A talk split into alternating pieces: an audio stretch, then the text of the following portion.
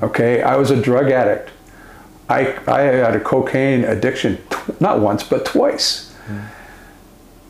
I'm not proud of it, but I'm proud of the fact that I survived it, that I got through it, and I'm a better person because of it.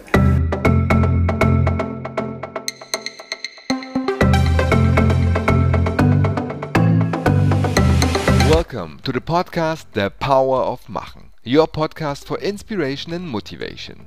My name is Roman Newman and I take you with me into my conversations with exciting personalities to find out what drives them to go for their dreams and how do they unlock their potential. My goal is to learn from them and share their learnings with you. If you feel it's time for change and personal growth, and you want to recharge and nourish yourself, then listen up. I got something for you. Check out our coaching retreat for inner strength and personal growth. For Growth is a well crafted retreat created to guide you in your inner transformational journey that helps you to reach clearer visions and levels of growth. We help you through different workshops and individual coachings to structure your thoughts, to calm your mind, to strengthen your body, and provide organic, healthy food to lift your spirits. Check out our webpage, forgrowth.com, and get in touch with us. We are looking forward to welcome you. In our moving and radically open conversation, Ray Frigault shares his moving life story. He speaks about his fears and darkest moments in life, including drug abuse, alcoholism, failure, and his strokes of fate. But he also shares how he turned his life around and provides impulses and hacks on how to break bad habits, including addiction, about his discovery from nagging self doubt to living a rich and fulfilling life, how to rediscover your youth and take the fear out of change. What do you do when you realize that your life is passing by? Watch or take actions? As Ray says, it's never too late to make changes. And now let's get started and enjoy the episode with Ray.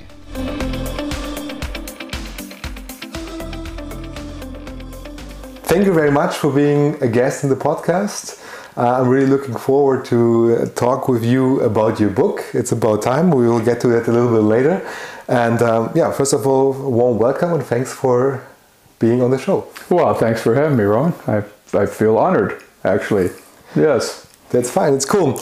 Um, well, as I said, like you're an author, you're an interesting personality. You have gone through really interesting experiences uh, in your life, and uh, you wrote a book about it. Uh, it's called uh, "It's About Time," and uh, in your book you speak about we all have a second chance in life.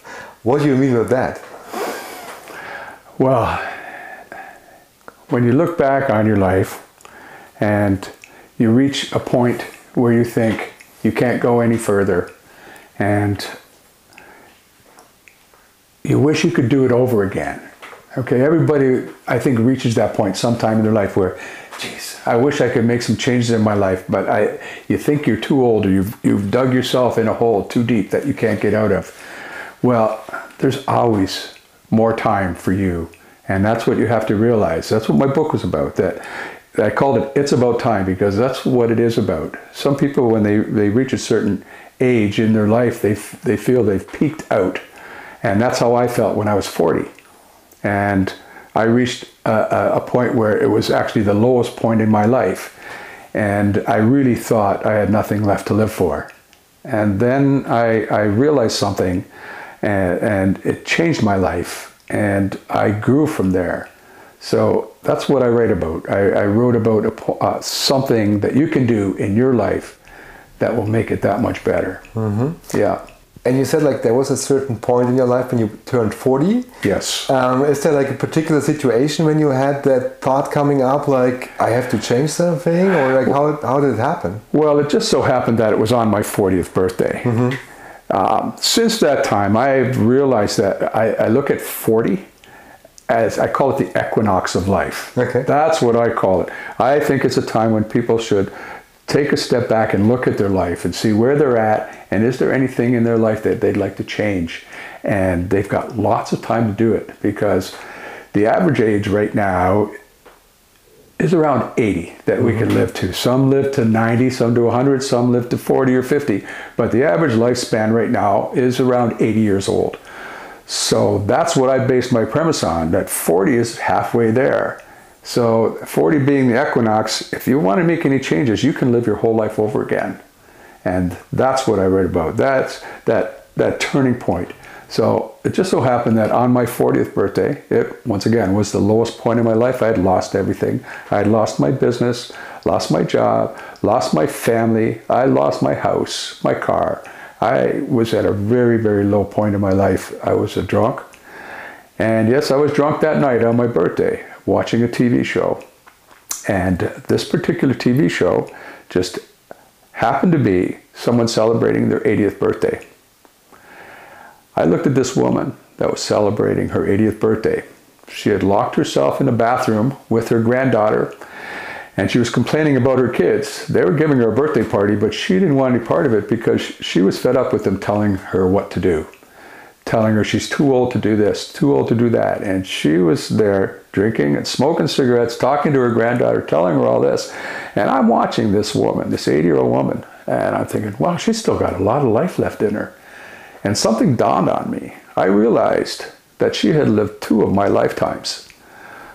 So that it just made sense to me that I could start over tomorrow and start my whole life over as a baby, just like a newborn.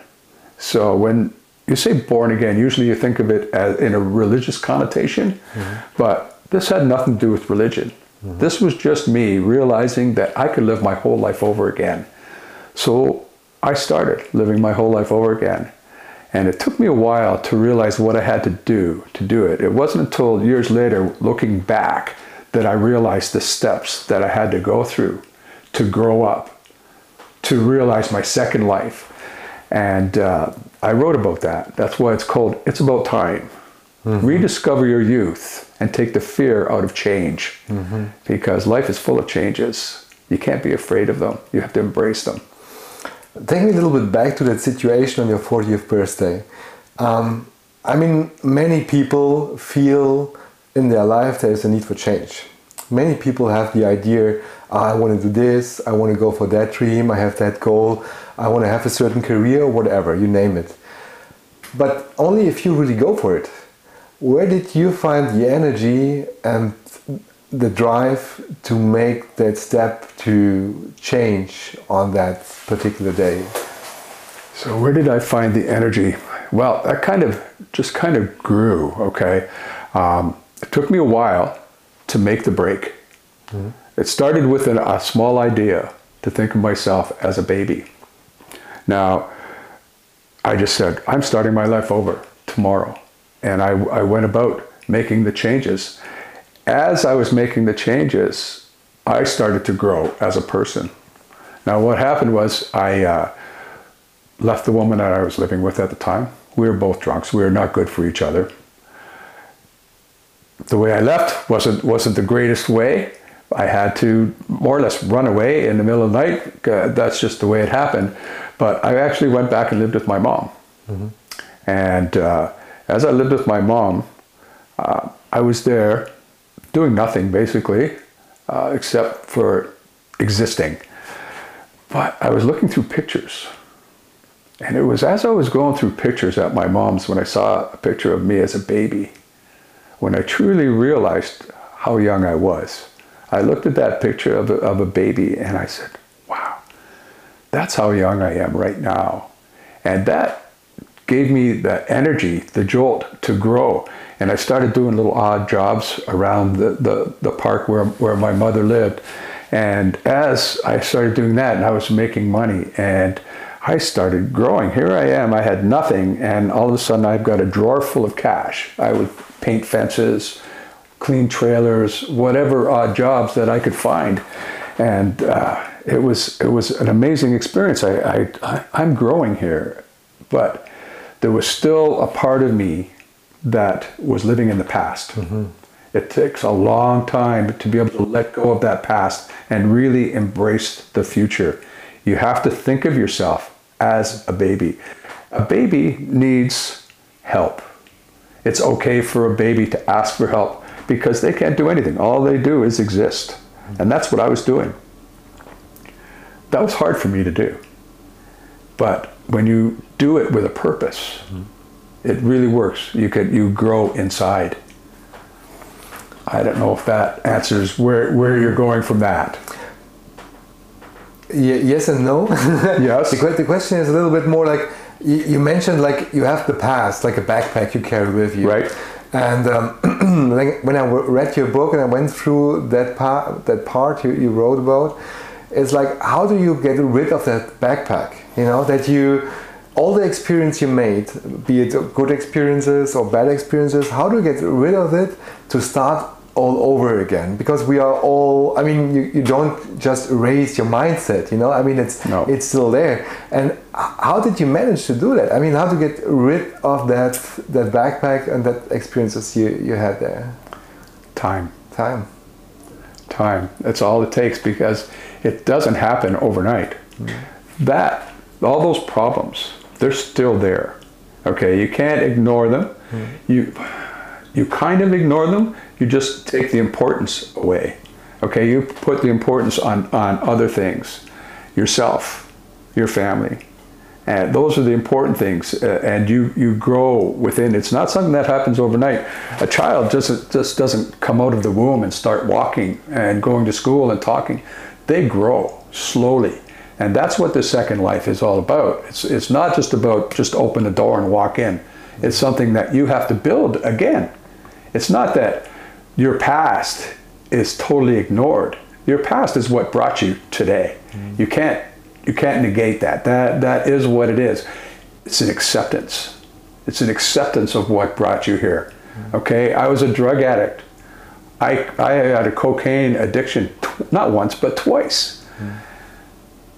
I'm not proud of it, but I'm proud of the fact that I survived it, that I got through it, and I'm a better person because of it. It's the past. You have to live with it. And that growth process from being a baby and growing up, you're starting a new life. But you still got the past back there. You just don't let it affect your new life. That, that's more or less what I had to do. It was difficult because when I started my life over again, I went back and lived with my mother. I had my friends that I, I worked at General Motors for years with, and I left General Motors to go find my fortune and start my own business. My business failed. I felt like a terrible failure. I, I ended up back in a factory working for minimum wage. And I suffered tremendous, tremendous anxiety. It, it was terrible. And this is before my change. This is all leading up to my 40th birthday. That was part of my downward spiral. But I, I knew what it was like to live through that anxiety. It was bad. It was bad. I survived that part of it. I had a job. That was good enough, but it wasn't what I needed to fulfill myself. So I had to learn to live with all these failures in my life, if you want to call it that. Nobody wants to admit that they're failures. So when I came back to my new life, everything was fine in my little bubble, living with my mother and working for all the neighbors who loved me. I was great. I was the handyman, I was the cleanup guy. But I didn't go back to see any of my friends for quite a while. It was probably four or five, maybe six months before I actually got contact with some of my old friends because they were all successful. They all had were living mortgage free. They had Harleys, they had boats and new trucks and cars. I had an old beat up station wagon that someone had given me. That's what I was driving, and I had to kind of hold my head up high when I went back to see them. And it was interesting. It was interesting. It wasn't like what I expected at all. They didn't care. They didn't judge me. They didn't put me down. It was me. I was the one that was being hard on myself. But they welcomed me. It was like I never left. It just it took me a while to be able to do that. Okay, so it was just in your head that you thought you're maybe a loser or not as successful as your as your That's friends right. are. That's right. And um, oh, okay, so that that actually kept you down from like moving on because your own thoughts. Yeah. Yeah, well, sure. Yeah. I was my own worst enemy. Okay. But starting over again, I, once again, it was a growth process. It wasn't something that happened overnight. It was something that you had to to work on and and stay the course, keep growing, keep growing, and that's what I was trying to do. Just grow. You're a baby, and then you're one year old, then you're two year old. Look at where you're at at two years old. You're barely walking. You're just starting to walk. You're you're not talking yet, maybe a little bit. So that reference to the child, to starting over as a baby, that helped me to get through that stage, because that was the toughest stage. I see. Yeah, when I read the book, I really liked the idea of like starting over and you know putting yourself again like in the childhood stage, because as children we are more or less fearless. Um, we, we are open to new stuff. We, Yeah. we are open to try new things. Uh, um, we deal with like um, doubts, maybe much more positive. You know, like if you tell a, a one-year-old uh, after it fell down, uh, trying to walk, like uh oh, maybe walking is nothing for you, um, it Yeah. would work. You know, they get up again, of course. That's and right. Continue walking and uh, practice, fall down again, get up again, and you know keep on going. And a little bit, I have the feeling as older as we get, as more we forget about trying stuff and keep on going and getting up and uh, not quitting so fast. You know, No. like um, uh, keep on keep on growing. Um, on that, let's say, second chance, and on that time you you developed on yourself, did you try any, let's say, like like tricks to like keep that in mind, or like did you uh, had any like um, let's say pep talk or any impulses from the outside which helped you to keep on that track? Well, when I was going through it at the beginning, I'm a very visual person. I set goals, small goals. And usually it, it went along with a picture or a writing. I had words posted up, uh, words of wisdom. I, I collect words of wisdom. You know, it- that's uh, this too shall pass is the one that gets me through a lot. And uh, that's, that's just an example. But I, I would have these posted on, on my wall. I had a picture of a uh, truck towing a trailer up through the mountains. That, that was my, that, I wanted that. That was something that I shot for. It took me years to get there. I'm there now. You know, it, and it, those pictures stayed in my mind, and that kept me motivated. Just like the pictures uh, uh, of me as a child, it kept me motivated. That showed me how young I was. You've still got lots of growing up to do. Don't worry. Don't don't don't worry. So what? Your car is junky. So what? You don't have your own house yet. Th- those things will come. You know, at that point in time, uh, uh, 40 years old, I had sold three houses, four houses by that time. You know, and here I was. I had nothing. It's very very uh, difficult. But that thinking myself as a baby and not putting any great expectations on myself, just just grow. Always wanted to be growing. Okay, That- money is not a big thing for me. So what's- Never was. What what does growing mean for you? If money is not that what you mean of growing? Well, that is part of it. You need money to grow. Uh, That's the way our society is structured. If you want to grow, you need money. And if money's not important to you, how do you make it important? You get a good job, okay? You get a well-paying job, or else you, you set yourself up as a business. Uh, You have to have an income to live. To me, growing that that's part of it. Uh, as much as I hate to say it, but you need money to grow in this society. They've made it that way, and you have to play that game. You know, you have to have money too. So, growing it's not just financial, but it's growing in your mind, growing as a person, growing. Uh, uh, what's the word I'm trying to, to, to find? Just your, your whole per- persona, mm-hmm. okay? You want to grow to be a responsible adult. And at that point in time, I wasn't because I wasn't self sufficient. I'm living with my mother. But little, little steps. This too shall pass, okay? And that really keeps me going. Mm-hmm. Yeah What do you mean with that sentence? this too shall pass. That, that's a sense that my mother gave to me. And, uh, well, when she told it to me, she told me it was Napoleon's ring. Now, she said Napoleon had a ring, And on that ring, it said, This too shall pass. And whenever things were really bad for him, if he was losing a battle or, or he's lost a lot of men a day, he would look at this ring and this too shall pass. And that would give him strength to keep going. But more importantly, was if he just conquered a city and he's got all these riches and every, they're pillaging and everything's going really well for him, he'd look at that ring and say, This too shall pass. So he wouldn't get too wrapped up in where he was. That's another thing about time. Everything passes. Everything. Doesn't matter how bad it is or how good it is, it's not going to stay that way. Mm. And when you realize that, well, you can roll with it a, a lot easier. So that, that saying helped me a lot. She told me it was Napoleon's ring.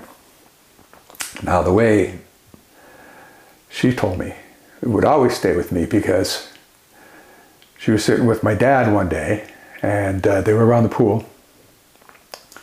They felt successful. Kids were growing. They were planning their first trip to Europe. Everything was good. Their house was paid for.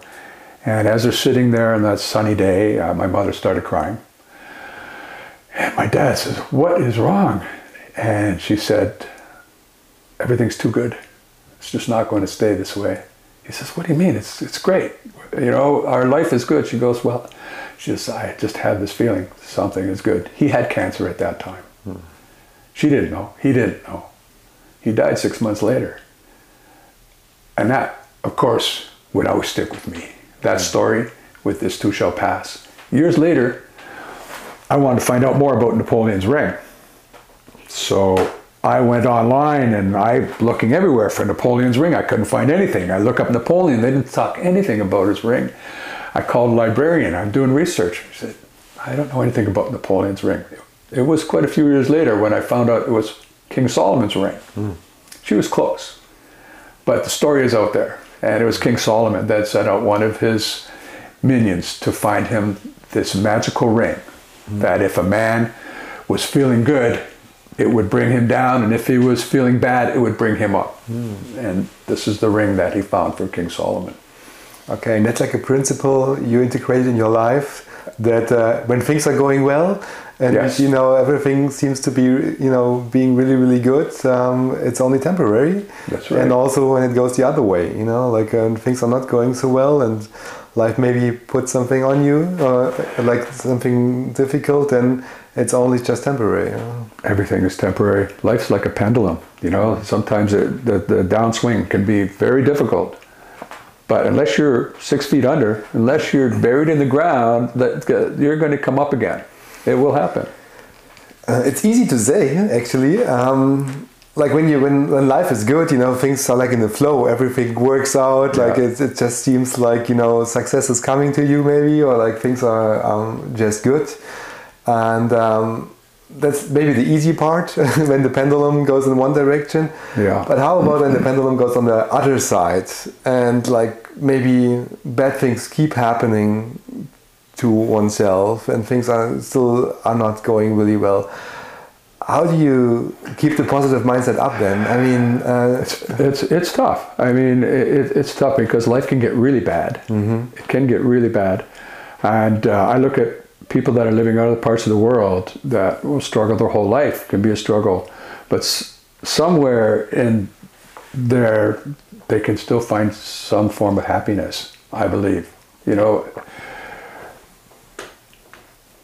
It's unfortunate that some people have to live in poverty, and uh, I look at those people and I think, where do they find the good? and it's hard but you will see smiles and you will see laughter and usually it's with family and friends and i think that's more important than all the money in the world are, are, are the people around you because it's that community it's that communion with people that will uh, keep you alive and keep you going mm-hmm. sometimes that's all we have mm-hmm. but yeah time moves mm-hmm. and we move with it and what happens in that time, we don't know. We don't know how, but we do have control over a lot of things. What do we have control over? Well, we have control over what do we have control over? We have control over what we do for a living. We have control over uh, what we're going to eat today, what we're going to eat tomorrow, if we eat at all. We have we have control over uh, who our friends are, who who uh, we call friends. Uh, what else do we have control of? We have control of a lot in our life. Some things we don't have control over. We don't have control over a disease that will, will take over you. We don't have control over war or famine. We can't control things like that. But in our society, in North America and Europe, you know, we, we, we do have some, we have more control than other people in other parts of the world. So the challenge is actually understanding first what do we have influence in or what, what we can control mm-hmm. and try to manage it. And also understanding where we don't have any control of it, you know? Because like if we understand what we where we have no influence it, then we can't even like have an impact, you know, or we have to accept it. We have to accept it. We have to accept it. That's the difficult part, you know. I mean, accept. It's an important part, though. Yeah. Yes, because if you don't accept, you spend your whole life struggling. Like, if I'm in a situation where um, I have a very limited income, we talked about money, how important money is. Okay, so I have a very limited income. I, I have I can just have enough to uh, to to live on, to to eat, and then you have to make the decision that that's all I'm going to do. And you, you don't you don't be sad because you can't go out or you can't do what you were were able to do years ago. You accept where you are. So acceptance is a large part of it. Acceptance of the things you cannot change. That's another word of wisdom that goes way back. Yeah. Yeah. Alcoholics Anonymous use it. God grant me the serenity to accept the things I cannot change. Yeah. The courage to change the things I can. And most important, the wisdom to know the difference. Yeah, that's a difficult part, no? Like, uh, how do you decide? Like, or who decides what is, uh, you know, what can you change or what you can't change? You know, I That's mean, right. Well, you you know when you can't change. There are certain things you cannot change. You get cancer, you can fight it. You can go and and you can get all the medical attention you can need. But if it's got the best of you, you can't do anything about it. Your time has come, mm-hmm. and you can ex- you accept it. It's it's something that you cannot change. And sometimes your position in life, you think you can't change it. But if you dig deep into yourself or look further beyond your horizons, maybe you can change it. So, what did you do to find the spots which you could change? That was a step by step process. Okay. I think the biggest thing that happened in my second life that gave me the boost that I needed was my job. Mm-hmm. I, I, I got a career that I really, really enjoyed, and I just fell into it. It was just, I just happened to be around when they were opening a casino. I went and took a course, learned how to deal cards. I had never been in a casino before. I'm not a gambler, no interest in gambling whatsoever. But the idea of working in a casino sounded like fun, so I figured I'd try it. And it turned out to be one of the best things I did in my second life. It was to, to have that career. That was a big change for me. That gave me stability. It gave me growth, even without thinking about it. It just happened. That's was a big change for me. That was the big changing point. Another big change was uh, my alcohol and drug abuse. I controlled that. Um, I didn't quit drinking altogether, but I made a deal with my mother. I would only drink on weekends. And even when the weekend came around, I still didn't really feel like drinking that much. So alcohol was not a big player in, in my life, and the drugs were non existent. I, I was uh, no drugs and very little alcohol. So those were things that I could change that, that changed my whole mindset, changed me physically. I was exercising again. And to me, that's another big part uh, of my change was the exercise, taking care of my body, caring about what went into my body. And I've always, even to this day, I still have a daily exercise that I do. Even if it's just a few stretches, I'm going to do it.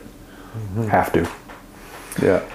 Speaking of the addiction, you, you mentioned uh, like earlier uh, with the drug or alcohol abuse. I mean, that's a big topic, and that's It is. that is something. Mm, let's say it's it's not easy to get rid of, you know, and it has a, major impact in many lives, you know, and mostly not positive or, or mostly negative, you know, like uh, things don't get, people don't get things done, they, they, they need to get done, they uh, struggle with depression, they look for answers with whatever abuse, you know, drug or alcohol. Um, you write about it in your book as well. Um, how, how did you do it? I mean, like how how did you decide to go for that fight and also how, how to win it? You know, I mean, that's you are now sober since uh, many years, and you you, you keep uh, you know keep keep working on that, and you know you stay like that, and but many people you know they don't make it. Like how what how did you make it? Well, the drugs and the alcohol, like I I was twice uh, addicted to cocaine. And uh, the second time ended up in a, the downward spiral that brought me to the point of my 40th birthday. At that point, I was just drinking because that's all I could afford. I couldn't afford cocaine anymore, so it was alcohol. And um, once again, when I went back to, to, to my mom, I got control of the alcohol where I was only drinking on weekends. And I was like that for quite a while. But then I got in the casino. And my, my uh, job started at noon and I worked till 8 o'clock. What do you do at 8 o'clock when you get off work? You go to the bar or you go home and you have a drink. And that's how it started. And then it became a daily thing. I'm a very habitual person. Every night I'd come home and I'd have a drink or two. And every night I'd come home and have a drink or two. And then maybe I'd smoke a joint along with that, you know, and that, that became uh, my lifestyle. Uh, and it slowly, it, it slowly grew. It didn't happen overnight, but I, I slowly got back into the habit of drinking every day. Made my own wine, and I wasn't hurting anybody. I'd have a few drinks, sit on the back porch, and play the guitar. Who was I hurting? Nobody. I was getting up in the morning, and I was going to work every day, and uh, life was good. But then something happened, and this is quite a few years after my change in life when I decided to really quit drinking. Um, it was an accident. Uh, my daughter was going through a difficult time. Her husband was away for a while, and she was at home with two very young children. She was really suffering, and I was worried about her. I took some time off work to help her out, and uh, their house was under construction. There was no heat in the house, just a furnace, just a, a, a wood stove to heat the whole uh, two-story farmhouse. So I decided I'm going to help my daughter, and I was off for uh, off work for about two months, and uh, they were forcing me back to work. They said it was time to go back to work, and uh, I wasn't quite ready to go back to work. I still needed some time, and I knew I had a drinking problem. And I said, "Well, let's address this drinking problem." So I talked to my counselor, and I said, "You know, I have a drinking problem," and she said, "Well, go and see these people down the road." So. Uh, I went and saw these people, and uh, they're a rehab uh, uh, place that's called uh, CASON. And I went in there. There's two chairs. You're only allowed two people they'll take in at, at a time. So I went in early, an hour early, and I got one of the chairs. They took me in, and I went through pro- through their program, and I was sober for about three months when uh, I finished the program and I went back to work and um, I felt so much better. Physically, I had lost about 20 pounds. I had really gotten into a good exercise routine. I was walking steady every day. And I just felt so much better that I decided to stay sto- sober a little bit longer. And it was a one day at a time type of thing. And before you know it, years passed two years passed. It's coming on 10 years now that I haven't had a drink. And people don't, don't you miss it? And I really don't. You know, it's, it's, it hasn't become important in my life because I know if I start drinking, it, it won't happen overnight. It'll be, oh, a glass of wine here, a glass of wine there. Then the next thing you know, it'll be two glasses of wine because it always tastes like more. I like wine. Then that leads to whiskey, Wiser's, my my whiskey of choice, and uh, yeah, I that's what happens with me, and I know that it will happen. It won't have. It might take two or three years, but within a two or three year span, I'll be drinking every day. I can't afford it. I retired early because I quit drinking and smoking. I knew I could afford to do it. So I've been retired now for five years and I still don't drink, still don't smoke cigarettes. And uh, I will continue that way. I see. Yeah. But first, again, it was like realizing it, it's not good for you, you know. And then the second step is like also asking for help, you know, that you went to That's the right. counselor and, you know, uh, took action to take your destiny in your own hands. Uh, Yep. And um, sometimes also it makes sense not to do it yourself, but get No. help from the No, outside. you know? it's not something that you can really do with yourself, do on your own. You, you need support. You need that support from the group because the group you're with and the education. The education helped me a lot as well because I learned what alcohol did to my body, did to my brain. And uh, uh, yeah, and I heard a lot of stories. yeah. and that was enough to, to, to keep me. But I think, I really think what motivated me the most was when I went back to work and people saw me say, Ray, the heck did you do to yourself? Man, you look 10 years younger. So it wasn't even, it wasn't just inside, it showed outside. It- I was actually physically younger, healthier because of that, not having those chemicals in my body. Okay. And uh, I just, it was enough to keep me going. Now, it's not going to be that simple for other people, but what happened with, with that situation was I realized how to quit. A year later, I had been smoking cigarettes since I was 12 years old. And I had tried quitting, I don't know how many times, read the books and went to programs and everything. And I always went back to smoking. And uh, I decided to quit smoking, and it was that easy. I, I, I just stopped. And I learned the most important thing was to close the door and keep it closed. No exceptions. Don't open for anything because what's on the other side is going to destroy your life. You keep that door closed. I used to think about the cigarettes, the pack of cigarettes, as a schoolyard bully. Okay. Yeah, you know the schoolyard bully that's going to come up and take your lunch money.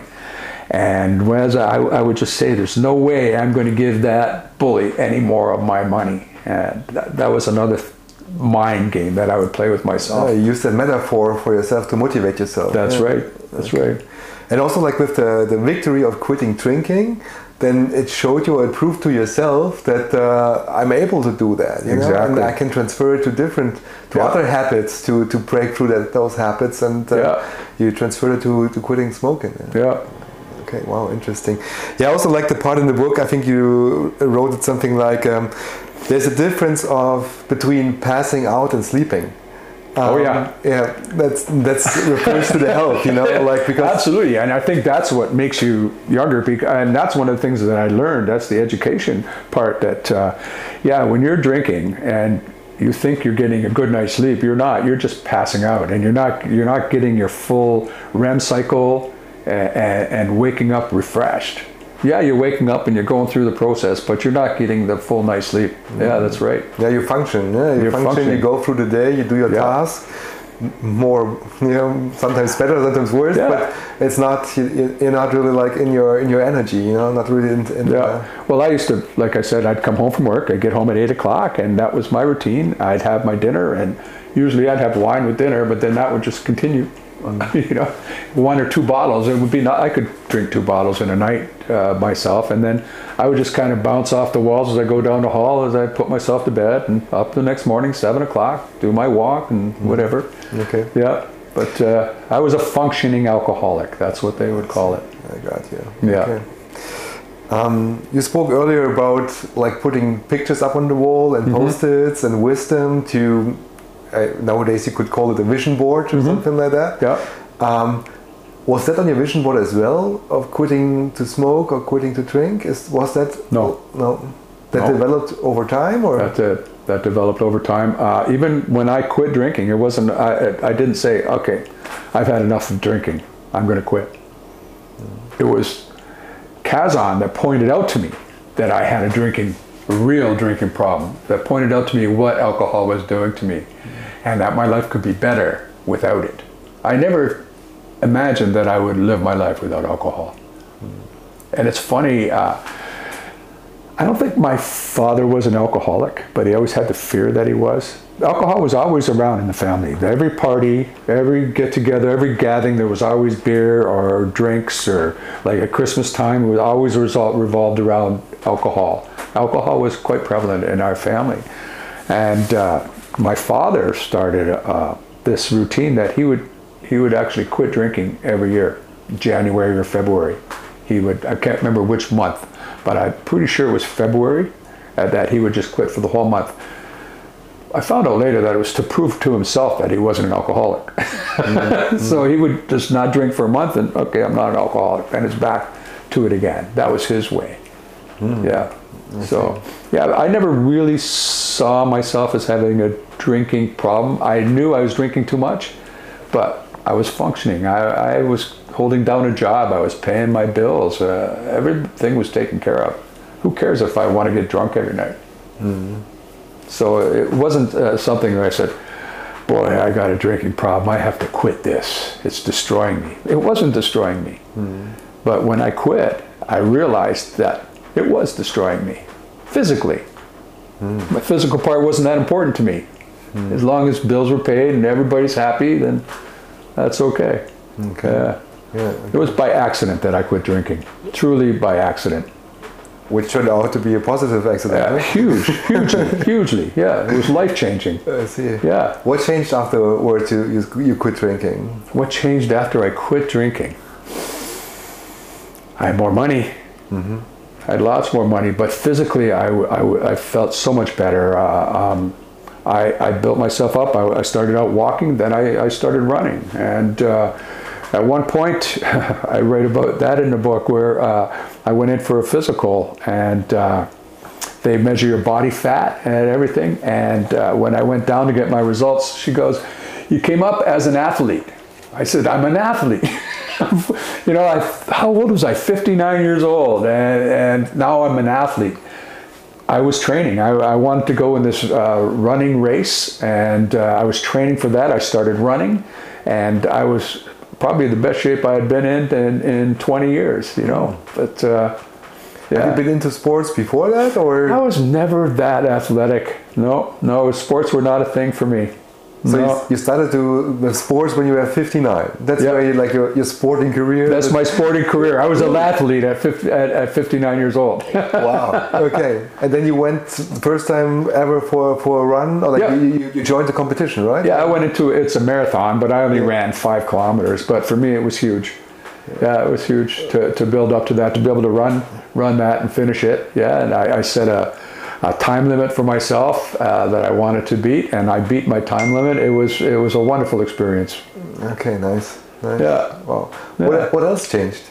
Besides the physical, like you know, being being an athlete already, or like being an athlete, uh, looking younger, having more energy. What what else? Uh, mm, what, what, else would matter? I don't know.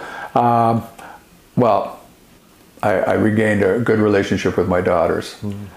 Uh, I wasn't always the greatest father. Okay, uh, you know, you try to be, but uh, um, with all the trouble that I went through in the earlier years, uh, it, it, it, took its toll on my relationship with my daughters. But uh, I didn't realize how much my drinking affected our relationship. Because I was not always drunk around them. Like most times, you wouldn't even know that I was drunk. I was I was a happy-go-lucky uh, drunk, and I handled my alcohol quite well. But uh, I found out later that it bothered bothered my, my daughters. You know, the, the my drinking, and uh, our relationship grew uh, exponentially after. And uh, I found out that I uh, just fit in better. You know, my, my life just seemed smoother. It's simpler I can't put it into words. Uh, it's just just plain better. Yeah, but like I said, financially and physically, mm. but relationship wise, it was really life changing. I see. Yeah. You were mentioning like you weren't a good father always. Um, what do you mean by that? Well, I I was into drugs when I was younger, mm. and uh, I wasn't home a lot. You know, I would be out. I partied a lot. And also, I have a temper, and like I never would never uh, abuse my children. I never hit them or anything like that, but I was sharp. You know, I would raise my voice, and um, my girls were at one point they were afraid of me. Uh, I didn't want them to be afraid of me. There was nothing uh, like I wasn't an abusive father. I don't I don't see myself as being abusive. Not physically for sure. Mentally, I don't know because I had a temper, and uh, sometimes it would get the best of me, and uh, I would yell, raise my voice, that type of thing. And uh, well, that changed a lot when I didn't drink. Mm. Yeah, like I said, I, I, I wouldn't become a, a mean drunk when I was drinking, but uh, it, it affects your whole life. Yeah. I see. Yeah. I, I mean, you are you have a big family nowadays, and you Yeah. have a good relationship with your kids and with your grandchildren. Yeah. Uh, I think you mentioned uh, like you have twelve grandchildren. so, Twelve like, grandchildren right now. Yeah. Right now, so a growing family. You know, Yeah. like I Another understood. one on the way. Understood. Yeah, exactly. And um, you're still in your second life, and uh, you, you you made a lot of changes.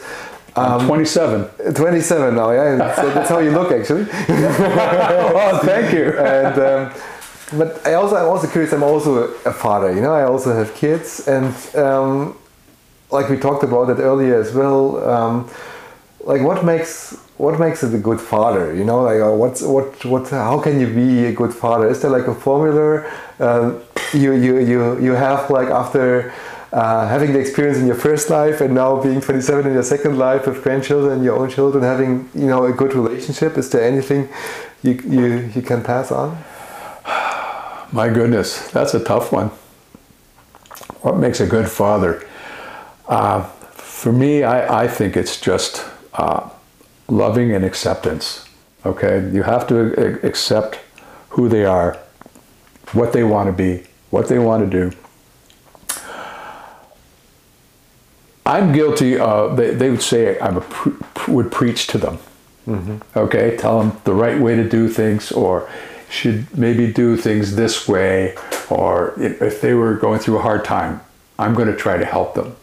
And sometimes they don't want help; they just want to listen. Okay, they just want somebody to listen to their problems. They don't want me to tell them, "Well, do this and you'll feel better," or "Do that and you'll feel better." Took me a long time to stop doing that because that's what I do. I help people. You know, I, I don't like to see people suffering and going through a hard time, so I'll always reach in and try to help. And uh, I found that the less is more when it comes to older children. Now, younger, that's a different story, but I'm talking teenager uh, into adult children. I find less is more. Listen, listen, and don't talk as much. Because me, I was always, I found that was my biggest downfall. I don't even know if you'd call it a downfall, but my shortcoming when it was dealing with my daughters is I would always try to put my two cents in instead of just listening. Just listen. And you can give your advice after, but just listen. Hmm. Yeah, that's one thing that I've learned.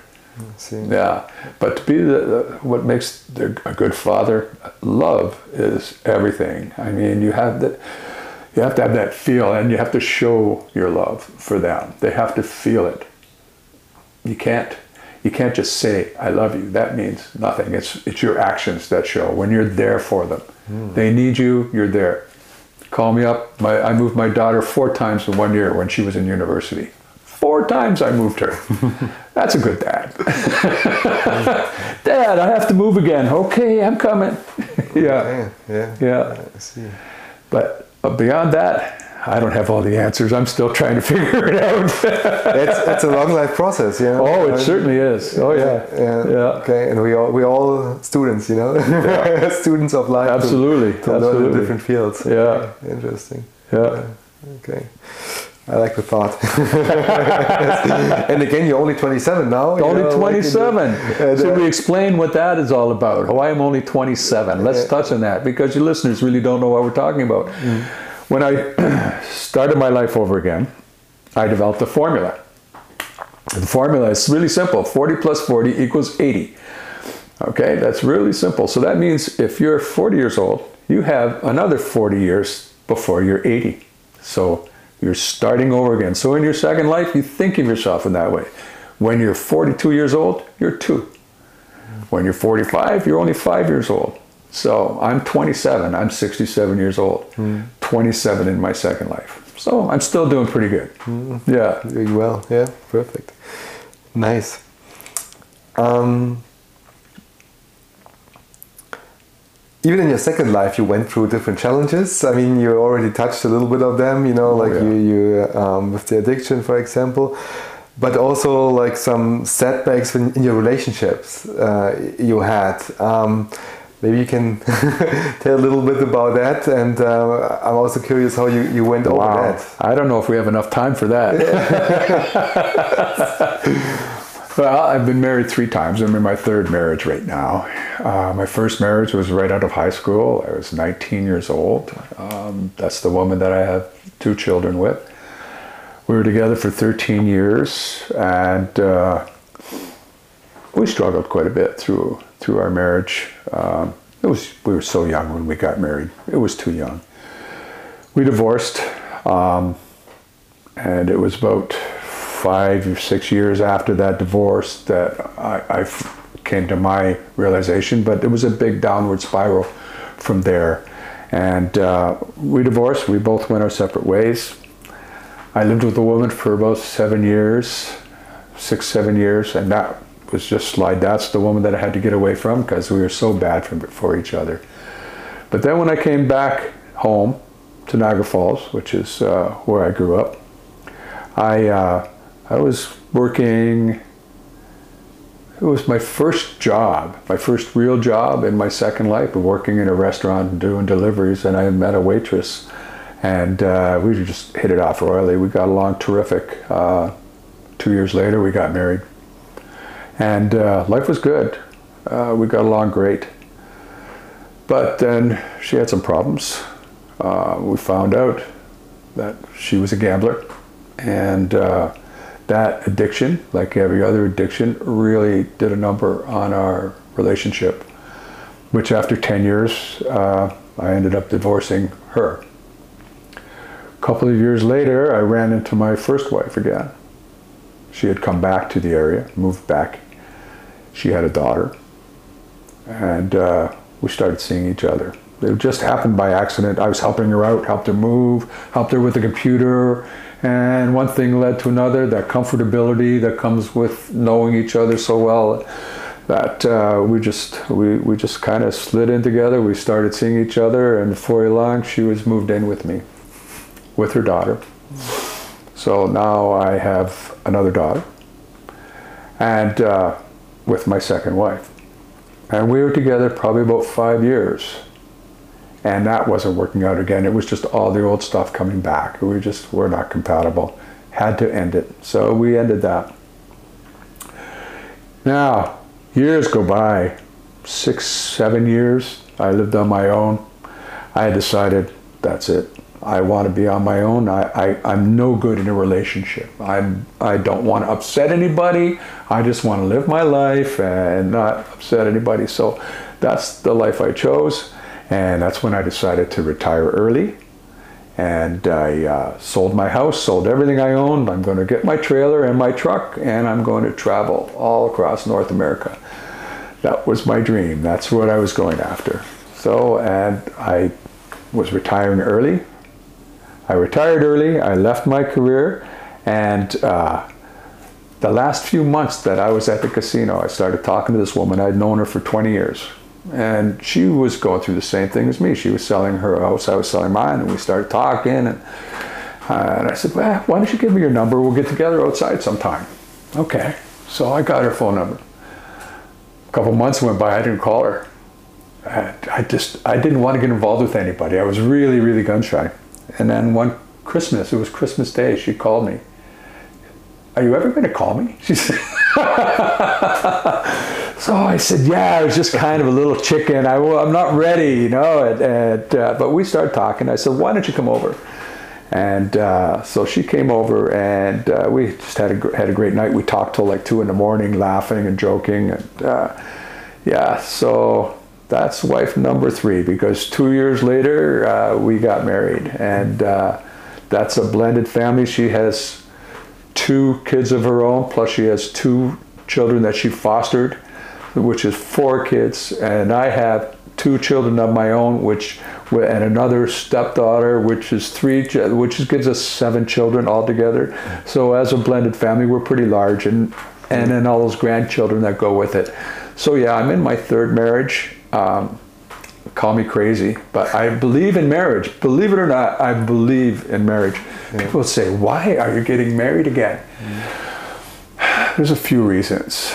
It's the prove to each other our commitment, but it's to prove to our family, our extended family, our grandchildren, that we're committed to each other. Like mm. my wife feels like a grandmother to my grandchildren, mm. and I'm grandpa to her grandchildren. We we're blended, we're solid, and uh, it was important to me that we got married, and it was one of the greatest celebrations. It was really good. Okay. Yeah. So we're married three years now. Yeah. I see. Wow. Did you ever thought you will lose the hope of finding the right person for a happy marriage? Was uh, that? I, I had. I'd given up. I, I was not looking. Mm. I really felt that. I, we talked about my temper earlier. Mm. I've been diagnosed as bipolar.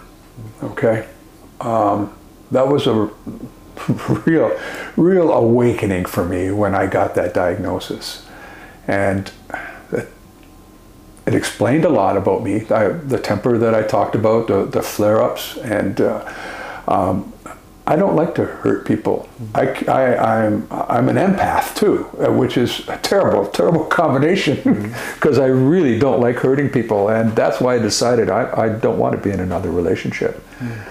And this this happened uh, when Helen and I started dating. Um, it really, really caught me by surprise. I was leaving for Alaska Okay, I had my trailer. All I had to do was I had a couple more months to finish at work, but I was already living in my trailer in my daughter's backyard, and I was heading for Alaska. And then we started dating, and everything was good, but I was still going to Alaska. My son-in-law was in an accident. Uh, he fell off a ladder, broke his leg in three places, and it just so happened he was in the middle of a big move. He was moving his whole business, and he needed help. So my trip to Alaska was put on hold. It was uh, I said I'll just go in September.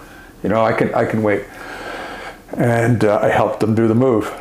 But Helen and I we started seeing more of each other, spending more time together. Now by the time we got him moved and the summer was through and I could leave, I didn't want to leave without her. Hmm. So there I was. Okay. I came off the road because Helen was still working and uh, she had a foster son still living with her. Actually, he had come back to live with her, and uh, they were living in this little one-bedroom basement apartment that they were sharing. And I said, "I got to get you guys out of there." That, so we we rented a house, mm-hmm. and uh, we moved in together. And there's been no looking back. It's it's just been an incredible journey. Yeah, I didn't see it coming at all but I just didn't want to go anywhere without her. The idea of traveling alone didn't appeal to me at all. Okay. But I was not looking for a wife. I see. I, see. I was not. And how do you deal with your fear of hurting someone nowadays? Because, like you mentioned, the bipolarity you, you were diagnosed with. Um, I mean, how do you like how do you manage it? You know, being aware of it mm-hmm. is very very helpful, and having a wife that is understanding of it is immensely helpful. We could not be together if she did not let me rant and rave when I have to. Because sometimes, some days, you can't even talk to me. I have an internal angst going on. I, am fighting with in myself, and I don't even know why.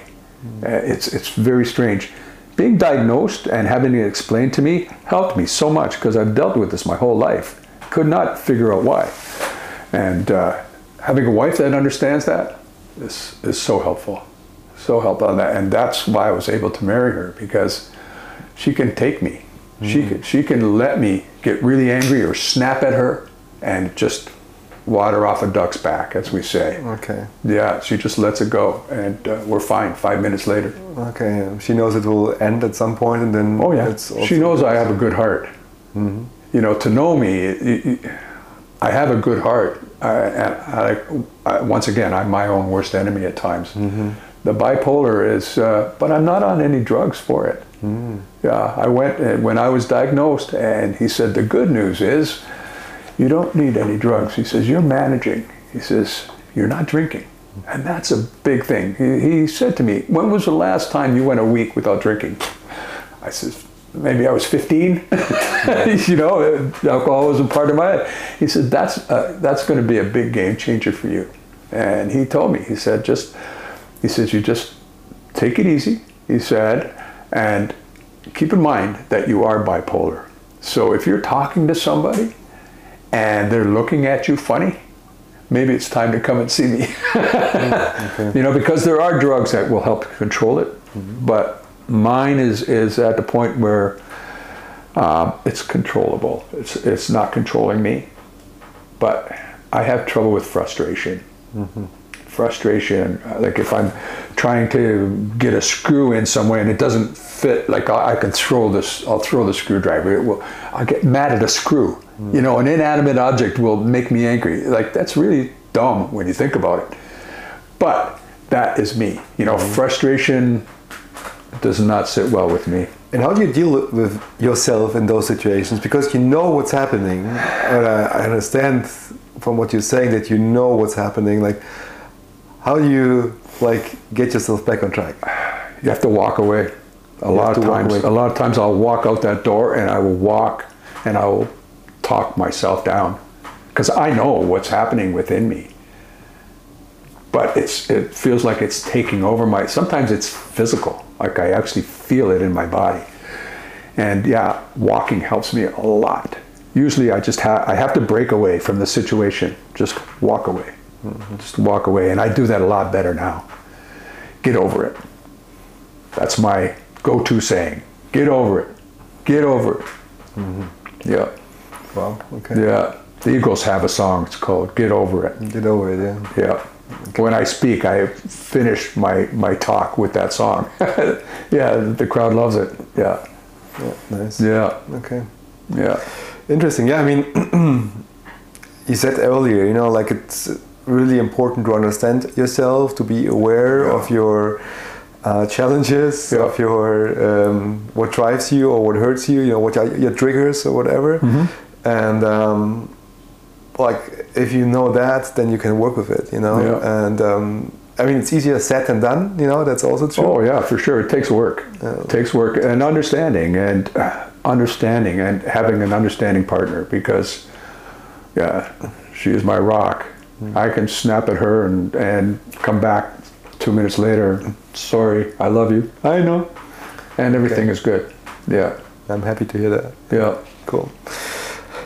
Um, did you ever have the feeling like um, I don't know, like people look different at you now after they read your book, um, who knew who knew you before, or maybe um, give you like a look which is maybe not so positive because now they know what's what happened. I mean, has has, has your environment changed after the book? Uh, my environment hasn't changed.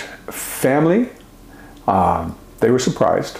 There was a lot of surprise from, from family. Um, but because they know me and they know that I have a, a, a good heart, um, they accept it. They accept it. They're very surprised. Did you did you know that Ray took drugs? You know that that that kind of thing because it wasn't open. You know that I, I lived a very uh, kind of a secretive life. Yeah, and uh, so a lot of my friends and family didn't know a lot of those things. And mm-hmm. yeah, I came clean, and there's still lots that I couldn't tell. My first draft of my book it was the first couple of chapters, and I I let my mother read it. She says, "You can't print this. Mm-hmm. you can't. People will not accept you if you print this." I, I had to revise it a little bit. Okay. Yeah, but still all true, everything in there. Just some mm-hmm. things aren't necessary. And that's what you have to look at when you're writing. You have to, what's important that comes out. I had a message that I wanted to get across in this book. And uh, I wrote this book. The main reason I wrote this book was to help others who were struggling with any of the struggles that I struggled through, which was alcohol, drug addiction, bipolar, um, losing everything, all those things that I struggled through, and I managed to still keep going. And there was things that I did that helped me that I wanted to share with others. Mm-hmm. Then the biggest thing was, you're not as old as you think you are. Mm-hmm. yeah. Mm-hmm. And I tried to lay that out with it's about time and thinking of yourself as a baby, starting off as a baby, that step, because that whole starting over process is really tough. Really tough. Like if, if you ever been to an AA meeting or any of these where people are trying to restructure their life, and, they're trying to deal with that terrible past that they've had. But what they have to do is they have to deal with the future and move forward and leave that behind. But that's the hard part. That's why starting as a baby is so good because you are reborn and you're starting with a clean slate. If you allow yourself to, you have to give yourself that clean slate. You have to forgive yourself. That's something we haven't touched on. It's mm. forgiveness. Okay. That's a big one. How do you forgive yourself? time. You have to, you have to, I think it's the moving forward and bettering yourself allows you to forgive yourself. Like we talked about the damage I did with my relationship with my daughters. It was very hard to, like, when I went back and sat down and we talked to them about my past, my wrongs, and uh, how I felt about them. That was very, very helpful because when we have children, we tend to not let them know what we're truly like. But when you sit down with them as an adult and you talk to them as an adult and say, This is me, this is the way I was, I'm not that anymore, this is me now. And you, you, you are changing your person. That's the only way that you can let go of the past is become something else. You can't you can't stay the same and, and still grow. Not, not if you're trying to make that change. You have to grow and leave the past behind. It's always going to be there, but you have to be a different person. Mm-hmm. I don't know if that answers the question, mm-hmm. but Actually, it leads me to another question. Like, is there anything inside you which is a miss, which is missing, that could take it to the next level? Oh, yeah, I'm sure there is. Uh, I, I think it's drive. I don't have the drive to be a big success, to, to make a ton of money. I just want to live my life. Basically, you know, I, I have a good life and my family is the most important thing to me. And they always come before everything else. Like even right now, I'm planning a trip. It's planned. I'm supposed to leave in two days, and I, I'm canceling it because I'm needed somewhere else. And really, they they could survive without me, but that's I wouldn't feel right up there because I'd still be thinking of them here. You know, I've always put my family first, and you know that's.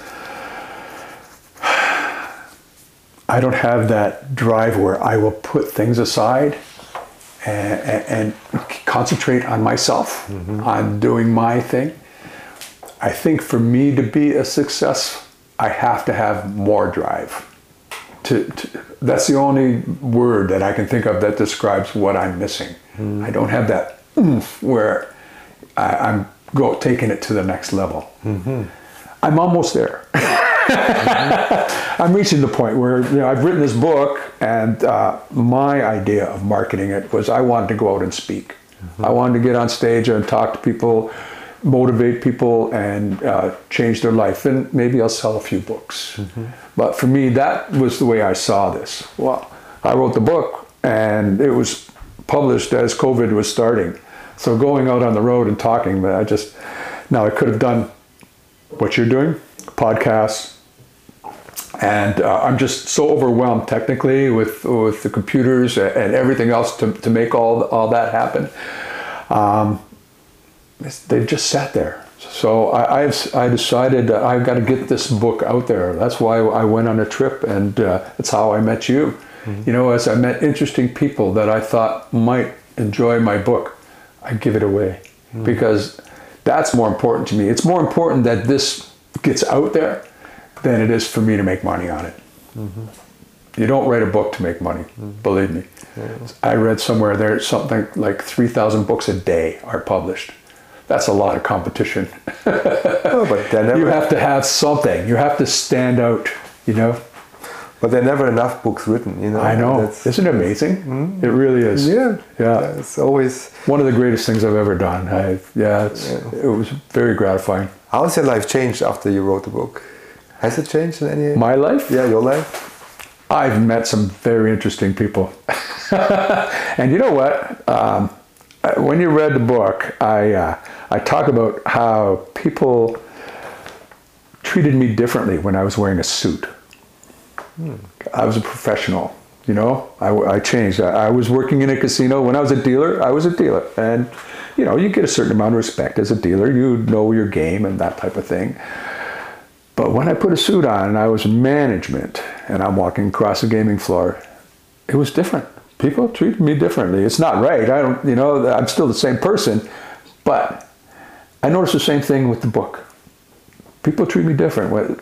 As soon as they find out I'm an author, wow, you wrote a book, you know, and, and it's very impressive to a lot of people. I didn't write it for that, and it, I don't get overwhelmed by that. But I've noticed that uh, that when they found out I've written a book, it's the uh, uh, it's like I stepped up a notch.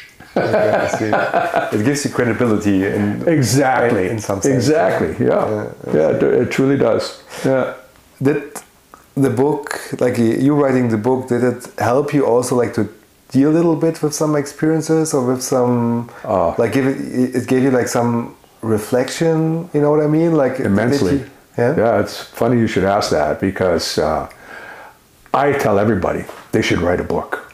There's a book in everyone, and I think they should take the time, even if it comes out as a lousy book that is not written properly just by doing it. There was times uh, when I was uh, writing about my father. He passed away when he was 45. I was 20, and uh, I had my little writing nook. Uh, it was at my trailer, parked in the driveway. I'd go and sit in my trailer and write. And whatever I was writing about, I was reliving. And it was sometimes uh, just fabulous experience. I could relive those experiences again because, as you know, in your brain, it's like a file. You open one file and all these other files open up. Well, that's what I experienced writing this book. And it, it was just a, a, a great experience brought my dad. It was like I was sitting on the bed holding his hand again. It was amazing, just uh, amazing. Yeah, So you went through the, those memories again, like and the feelings. and the feelings as well. It- yeah, it, it takes it beyond just a memory. It, it, you actually relive it, relive it because you delve into it. You take it deeper than just a flashing memory. You delve actually delve right into it because you want to write about it. So you break it apart and you want to write that about that experience in detail. So those details come back to you. Now, me, I'm a very emotional person, so all those emotions come right back. Oh yeah. Was there a point when it was maybe too overwhelming? I don't think so. No, I, I don't. It was very emotional. Like I can remember uh, a couple when I was talking about my my wives and my dad, because I love them all. Like I still love my wives. You don't marry someone you don't love. You know, even if you can't live with them anymore, you still love them. That, that doesn't go away. So when you talk about and you go through those times, yeah, you get emotional. Mm-hmm. Oh yeah. Mm-hmm. And talking about my dad and my mom just passed away. Those things they they hit me hard. There's songs, certain songs I can't sing right to the end. I'll start mm-hmm. crying because I'm that kind of guy. You know, my kids have contests. Which card is going to make me cry the most? really? Okay, I see. I see. Yeah, I'm an emotional guy. It's one of the crosses that I have to bear. No, it's part of your personality. It is. I mean, and uh, why should, why trying to like you know hold something down, which is part of us, Oh, you know, you especially if you down. don't, especially if you don't hurt anyone with it, you know, it's just it's just you as a person, and uh, That's right. It makes makes you you, you know, Yeah. and uh, it's- Yeah, like even talking about it, not even talking about anything specific, I could feel the emotion coming in just because it's just raw emotion. Yeah, it's it's strange. Was there ever a moment when in the process when you wrote the book that you thought about quitting? Quitting writing the book? Quitting, quitting writing the book. Oh yeah. Oh yeah. Yeah. Because uh, what am I going to write about now? I can't. I don't have anything else to write about, and then it would come. You know, it, writer's block they call it, right? And uh, I don't know if I ever thought about quitting. No. No, uh, Helen wouldn't let me quit. She pushed me into writing the book. Oh really? Okay. Oh yeah, oh yeah. Because I had this idea for 20 years. I never wrote it, uh, and uh, I always talked about it. I t- even talked to other people that were writers and say, "Well, why don't we get together? Maybe you can write my book for me." I never thought of myself as really being capable of writing the book. And uh, Helen wouldn't let, let me go. And we started looking for rental houses. She goes, look, there's, you can put your computer in there and you can write your book there. And I had, didn't even have the computer yet. You know, I hadn't even started an outline. And every place we went, look, at you can set up your writing nook here. Like she was not going to let me let it go. And uh, when we did rent the house, it was just a couple months later. I went out. I said, "Well, I, I have to get a good laptop," and went and got my Apple laptop finally. You know, and uh, uh, the money well spent. And I started doing research on writing a book. What do I have to do? And I started looking at the type of book I wanted to write. And there's companies that publish those types of books, and I was doing free web uh, webinars and that type of thing. And there was one webinar that was on there, and uh, he said, "Get a book writing coach."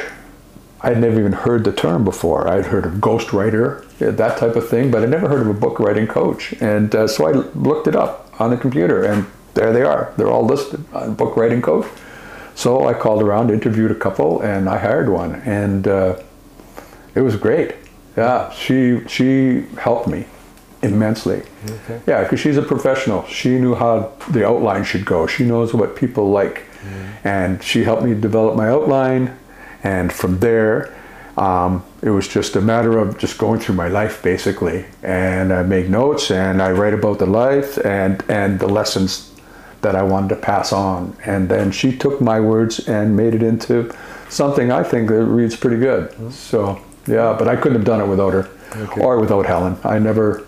I'm not one for finishing jobs. I'm one f- great for starting, but I fizzle out. I I get off tracked, as you probably see as I'm talking, because I'll be talking about one thing and I just go off somewhere else, and that's me, chasing butterflies. Yeah. Oh, there goes another one. but, but again, it's a team effort. No? Once again, in life, yeah. you, you need to ask for help or like for support Absolutely. to get things Yeah. done. I mean, you can't get through life alone. yeah, you can you can always try to you know do it all by yourself, but it might take you longer, or you will never you know get there where you want to be. Yeah. And um, yeah, having the courage and also you know the, the the freedom to ask for help or for people to support you, and be it a, a fan or be it uh, someone who structures or Yeah. someone who you know closes or like you know fills a gap of skill you don't have. Yeah. Um, you have to. Oh, absolutely. That you should never be afraid to ask for help. Yeah. Ever. Yeah. See. Um, what are you the most grateful for right now? Well, that's really my, most grateful is my family. You've heard me talk about my family. They uh, they're everything to me. Uh, that's my legacy. I'm proud of them. You know, uh, they're all a success. They're growing. Their their children are, are growing they're they're prospering. I, I'm just um, so grateful for my family. I look at them and I know that I will live on long after I'm gone. You know, that's that's how I look at it. Okay. And uh, I'm very grateful for my family. They're, they're everything to me. There's lots that I'm grateful for. I'm grateful for my wife, uh, which is my family, you know, but uh, yeah, it's my family, I'd say, I'm most grateful for. Yeah. What has been the best investment you have ever done in yourself? Best investment in myself. Wow. Well,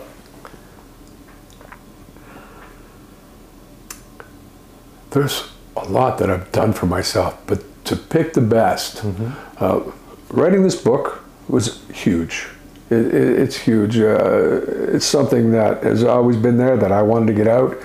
Um, is that the best investment in myself? I, I think it's up there. It, it truly is. It, it was a huge, huge step for me, and I I hope that it will grow from here. I hope that's not my last book. I, I've got another one that I would like to right? But I think I have to do things with this first. I have to get this marketed properly and, and get out on the road. And uh, we'll see. We'll see down the road. But that was a good investment in my life. An investment in my dealer's course. I had no money. I had nothing. I, I, I paid in installments for my dealer's course. It was $1,500. And uh, that opened up a whole new career that was the best job I ever had. I loved every day. I, I had fun. It was a fun, fun job. And uh, that was a good investment in myself.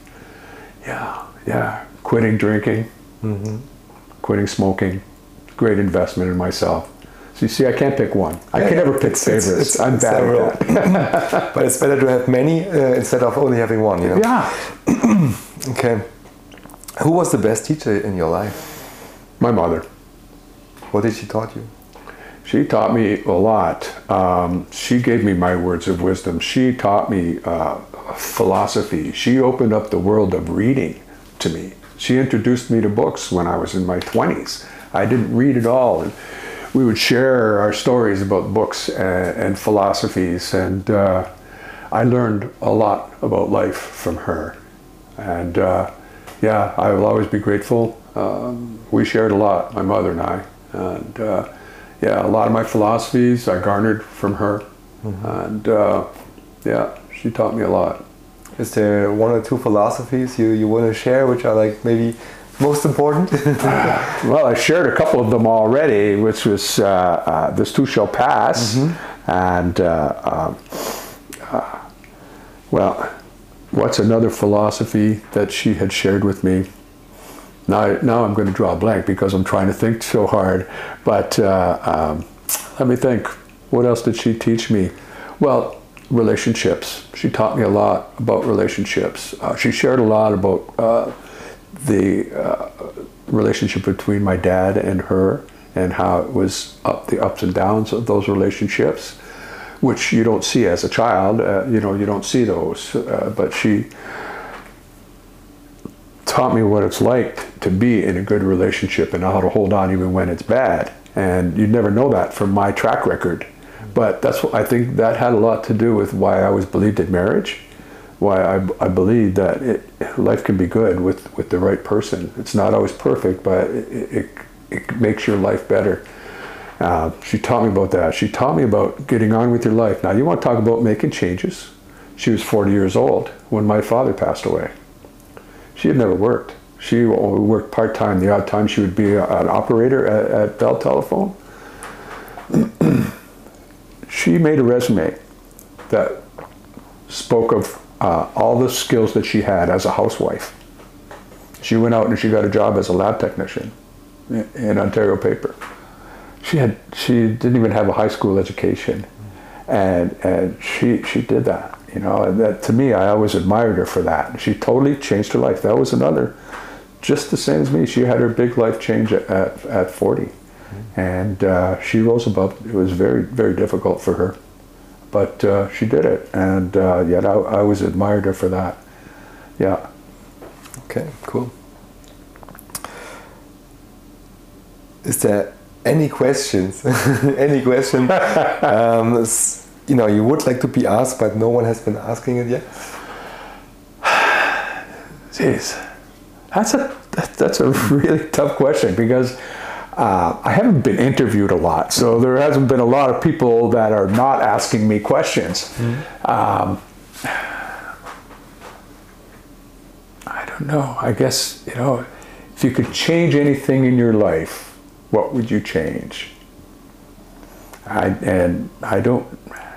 To be honest, I don't know that I'd change anything Okay. in there because life is made up of good and bad.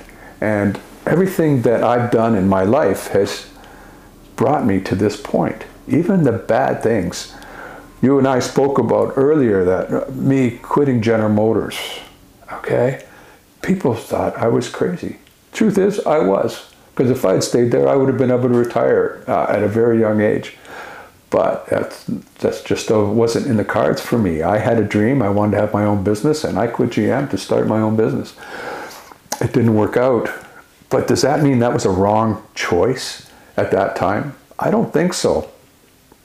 If you ask my mother, yes, it was. Some things my mother and I didn't agree on, and that was one of them for sure. Um, but uh, I've made some some crazy uh, decisions in my life. Um, Would but I wouldn't any- change them. You know that that, that it, that's the way it's supposed to be. You know, I, I believe in the universe. I'm not a religious person, but I do believe that we're all connected somehow. Somehow there's something going on in this universe, and uh, I believe that all things happen for a reason, and everything that's happened has brought me to this point, and I'm happy. So why would I want to change anything? So I don't know. I guess maybe that's a question that's never been asked, but I didn't really answer it either because I wouldn't change anything. Okay, see. At the end of every podcast, uh, every of every one of my podcast guests gets the, the three questions of wisdom, and of course you get them as well. Um, the first question would be, if you could choose a superhero power, what would it be? I think I'd like to fly. Why flying? Well, flying, I think, is the, the biggest freedom that you can feel. Um, you can swim. I love the feeling of swimming in the water and floating and being free that way. I loved skiing downhill. I think that was the closest thing to flying for me.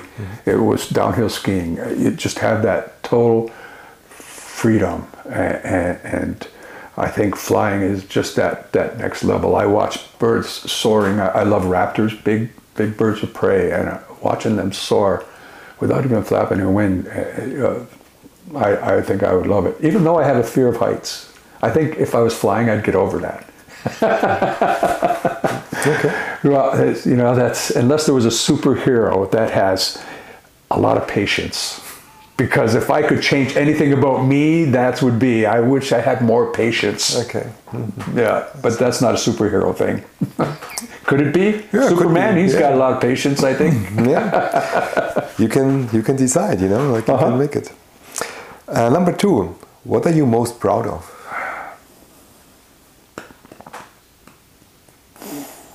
Once again, I'd have to say my family.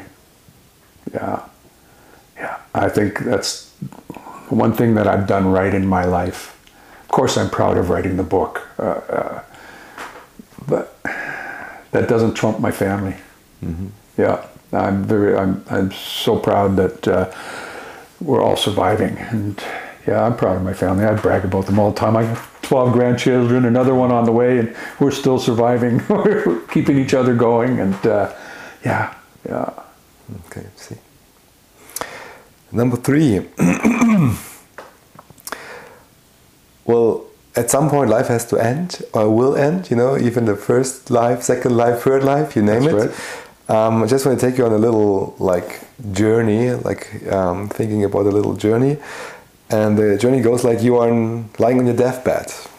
You know, it's going to be the last last days, uh, last you know moments in your life, um, and you'll you're lying there really happy. You look back on your life.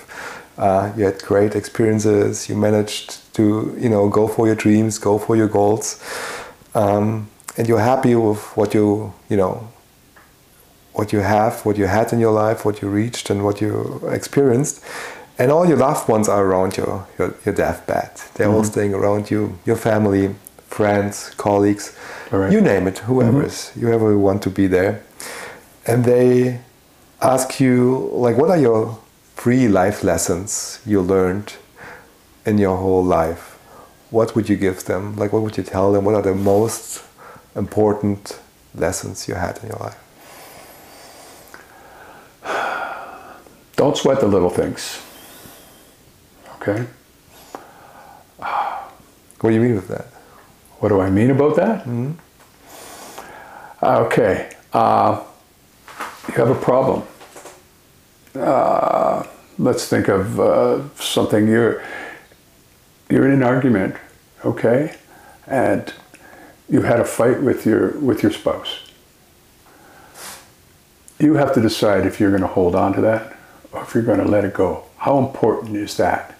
Okay, don't make small things become big things. Okay, whether it's dealing with your children or, uh, or, or with your spouse or with your friends, don't make a mountain out of a molehill. Have you heard that, that saying before? So that's the same thing. Don't sweat the little things. Don't let those small things become big things. Leave them small. You know, choose your battles. That's one of the wisdoms. I have to come up with 3 Mhm. No- number two. number two. Number two. Um, number two. Well, well, I have to say get over it, but that ties in with uh, don't sweat the little things. But no, get over it is a good, good one because there are things that are going to eat at you that you cannot let go of, and you have to make yourself let go, and that's when you have to self-talk and get over it and move on. Don't sit there and dwell on your problems. Get over it. Fight the problem. Find out why the problem is there and fix it. But don't just sit there and say, oh, poor me. Okay? Um, you don't tell other people get over it because that will offend them. This is self talk. Get over it. And to me, it's important. You, you got to be able to let things go. So, the third one is don't put too much importance on things. Mm-hmm. Things really, they're only here for a short time. You're only here for a short time. And the things that are important to you are the people that are around you right now. That motorcycle that's sitting in your driveway, or that new boat, or that new car, when you're lying on your deathbed, they mean absolutely nothing. Nothing at all. You work your whole life to get all these things, and they really add up to not much. Mm-hmm. So don't put too much importance on financial things and physical things. Concentrate on your loved ones, mm-hmm. your friends, your family. Yeah, they're the important things in your life. Mm. Put them first. Then go after the new car. I see. Okay, cool. Um, we spoke about your book. It's about time. Where can people get more information about you? Where can they get in touch with you? Do you have any webpage, any social? I have a website, accounts? rayfrigault.com. That's F R I G A U L T. Pronounced Frigo, like free to go. And uh, that's that's would be my website. Uh, the name of the book is It's About Time. Rediscover Your Youth. Take the Fear Out of Change. If you go on Amazon, you'll be able to find it anywhere online. You'll find it. It's still trying to get it into bookstores, but uh, definitely you can order it online from anywhere in the world. So, and uh, we don't have an audio copy yet, but we're working on that. Hopefully, that'll happen this year, and hopefully, I'll have it published in different languages down down the road. Maybe you'll help me uh, to uh, uh, translate it into German. We do the German part, of course. There, yeah. there you go. Okay, cool. Well, Ray, uh, let me take the time to acknowledge you for a second. Um, I wanted to say, first of all, thank you very much for giving me the book. Um, like a couple of weeks ago before we met, then uh, passing me a copy. I really enjoyed reading it. Um, I really uh, took a lot out of it, and that's the reason why we're sitting here and you know having this uh, this great conversation That's awesome. I'm really glad to hear that. um, it really made something with me, like to think about things and also like to question some stuff. You know, like Mm-hmm. I can some- tell. I can tell because you remember a lot about the book, and you you say things back to me that I can tell that you enjoyed it and you took something from it. Yeah. So I like that. thank you for you know doing the work and writing that piece of art, um, which you know I believe is is work and Mm-hmm. uh, takes effort. So thank you that you that you did that. thank you for sharing your story. Um, sharing the ups and the downs as well. I mean, Mm-hmm. um, you, you say it in the book as well. Often we learn more from the downsides of life and from the challenges and the, the things we have stronger. to, the struggle which we have to overcome, and then uh, that you share it like openly, uh, which is you know uh, I think takes courage, and um, that you share it with the idea of lifting other people up, you know, to give some ideas to, you know, go over it, to, to pass on your, your wisdom, to give advice, to motivate other people to take advantage of their own powers and uh, energies and take their life in their hands. And um, I think that's that's what we need in the world, you know, like to, to lift other people up, to be, um, yeah, you know, the ones who, who help each other and help others. And um, yeah, maybe don't, other people don't do the same mistakes or can learn something out of it, you know, at least. That's the hope. Yeah. So thank you very much for, for sharing that and putting the work in. And My pleasure. um, yeah, I hope it will continue. I'm looking forward for your other books, uh, which are coming up for the audio and everything. and um, yeah, thanks again for taking the time. it's been my pleasure. Really enjoyed it. There we go, buddy. Thank you, Ray. Yeah, it's good.